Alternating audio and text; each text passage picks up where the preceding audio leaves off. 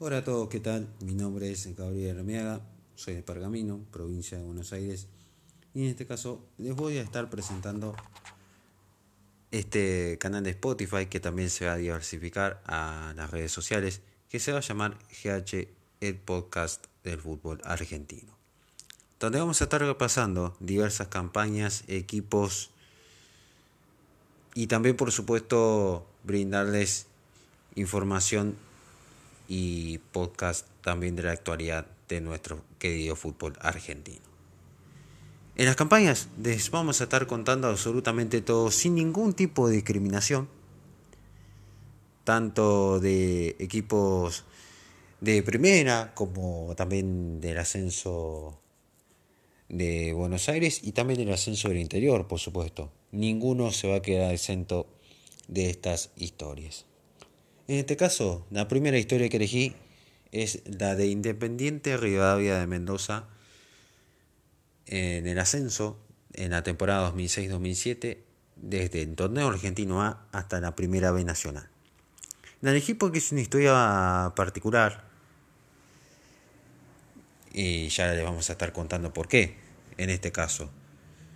El equipo mendocino es uno de los más populares e importantes de la zona Cuyo de nuestro país y había descendido al Argentino A desde la Primera B Nacional allá por el año 2003. Quería volver, claro, a la máxima categoría del ascenso de nuestro fútbol, pero eso le llevó cuatro años, cuando en el año 2007, a mediados de 2007, logra este ascenso, más precisamente el 5 de julio de 2007.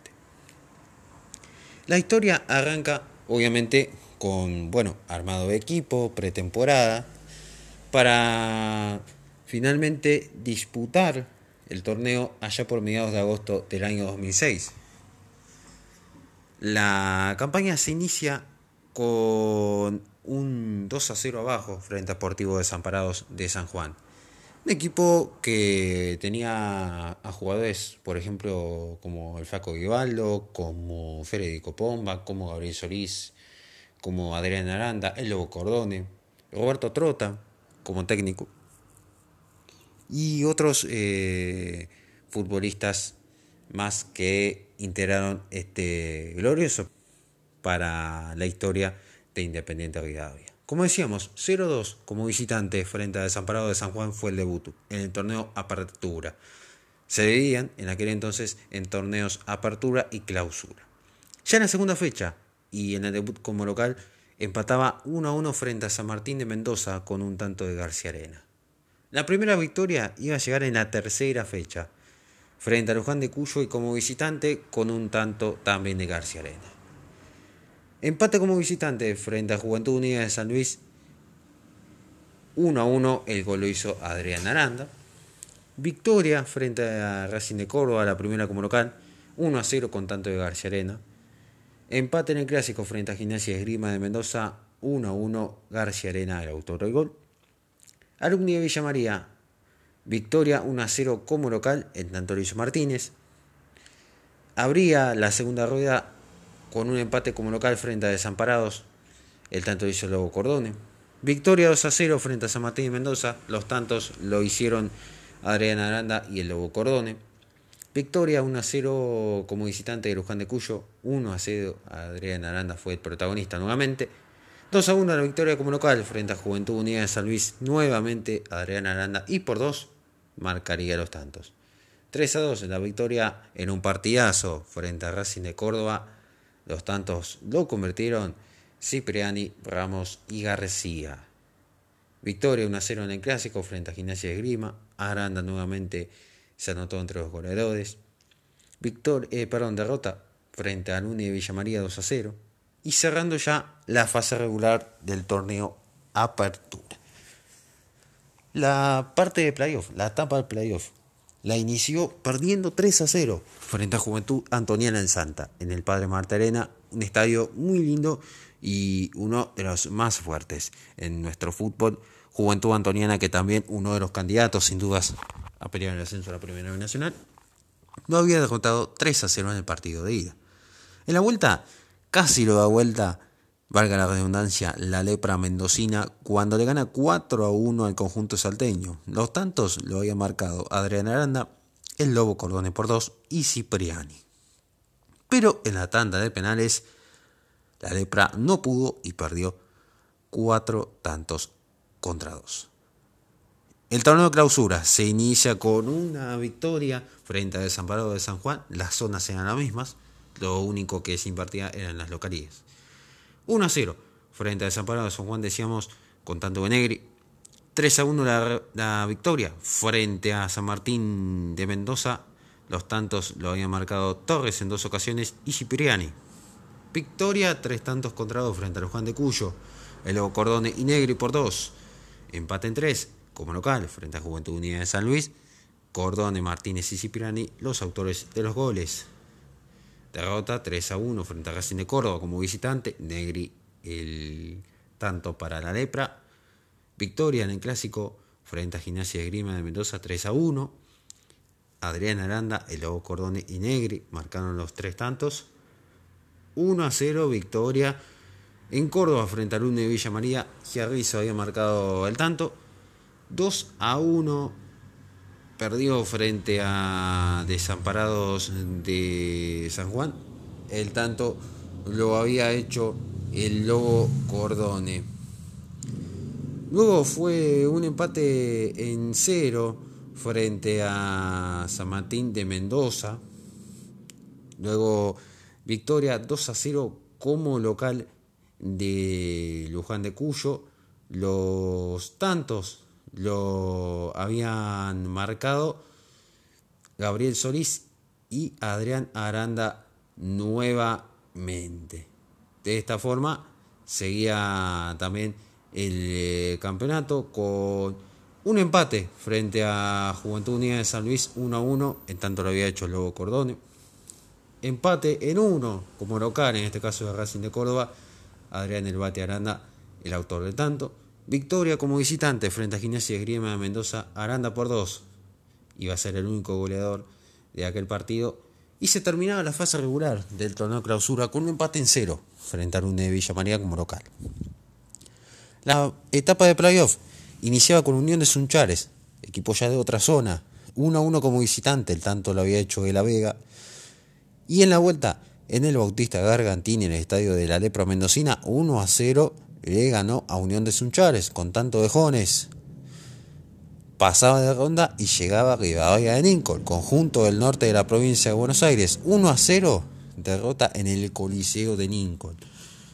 Y no lo iba a poder dar vuelta en el Bautista Gargantini, sino que iba a empatar en uno frente a Rivadavia con tanto de Lobo Corone. De esta forma, Roberto Trota dejaba de ser el entrenador de la lepra mendocina. Y ahí se desencadena toda la historia del ascenso, porque claro, Independiente ya había perdido el clausura y no había nada más que hacer. Por eso había renunciado Roberto Trota. Pero aquí llega la parte interesante de la historia, porque el ganador del torneo de apertura había sido desamparado de San Juan, quien lo nombramos varias veces eh, en este audio como rival de eh, Independiente Rivadavia, había sido ganador de toda la apertura. Y fue protagonista, según dicen, de un arreglo de partidos en la última fecha de la fase regular frente a San Martín de Mendoza en cero, así como también Independiente Rivadavia había empatado 0 a 0 frente al Lune de Villa María. En este caso, el empate de San Parados y San Martín de Mendoza, también en cero, estaba sospechado. Juventud Unida de San Luis era un equipo que estaba comprometido con el descenso y fue quien inició este reclamo. De esta forma le dio la razón al conjunto puntano y la desencadenación de, toda esta cuestión termina siendo que le descuentan nueve puntos a Desamparado de San Juan y a San Martín de Mendoza, dejando al conjunto mendocino en zona de descenso y a Desamparados en zona de promoción para no descender. Es decir, Desamparados llegaba de tener el derecho a jugar la finalísima frente a Guillermo Morón de Puerto Madryn, que era ganador del torneo clausura, a pasar a jugar la promoción para no descender. De esta forma se salvaba Gimnasia de Mendoza, rival de la lepra mendocina, clásico rival, que estaba en zona de descenso, y Juventud Unida de San Luis, que estaba en zona de promoción, termina salvándose también. Y de esta forma termina no jugando esa promoción. Desamparados, con el descuento de puntos, sufría también la pérdida del derecho a no jugar esa finalísima frente a Guillermo Morón de Puerto Madre. Y quedaba claro, una vacante para jugar con el conjunto de la banda del sur. ¿Quién ocupó esa vacante? Independiente Rivadavia de Mendoza. ¿Y por qué? Porque el conjunto mendocino había sido quien más puntos había sumado a lo largo de esa temporada. Por ende, tuvo el derecho a jugar esa finalísima. Fue entonces que el plantel ya estaba licenciado y Roberto Trota había dejado de ser el entrenador. Fue entonces que llamaron a Arnaldo El Cacho Ciale, un hombre que de ascensos sabe mucho. La primera final fue disputada en Puerto Madryn, 1 a 0, una derrota como visitante. El partido como local, la vuelta, que fue en el Ortiz Gargantini, perdía 1 a 0 en el conjunto de la lepra y a 15 minutos del final apareció Cipriani para empatar. Pero claro, no le servía este empate y tenía que meter al menos un gol más para forzar una serie de penales.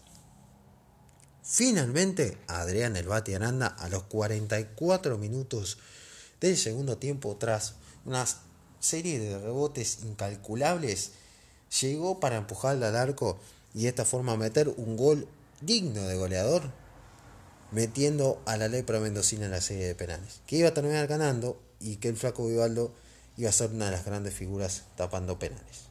De esta forma, la lepra mendocina llegó a la primera B nacional. Categoría en la que se mantiene desde aquel entonces hasta la actualidad, ya llevando casi tres años y medio en la misma. Ahora a continuación les dejamos un testimonio de Adrián El Bati Aranda, el goleador de aquella gloriosa tarde para la lepra mendocina.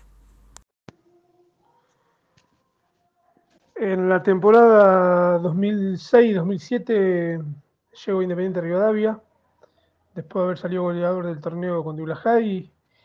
Y bueno, eh, una, alegría gigante porque ir al más grande Mendoza con, eh, con su hincha tan, tan ferviente y bueno, y tan demostrativo, realmente eh, era importante y era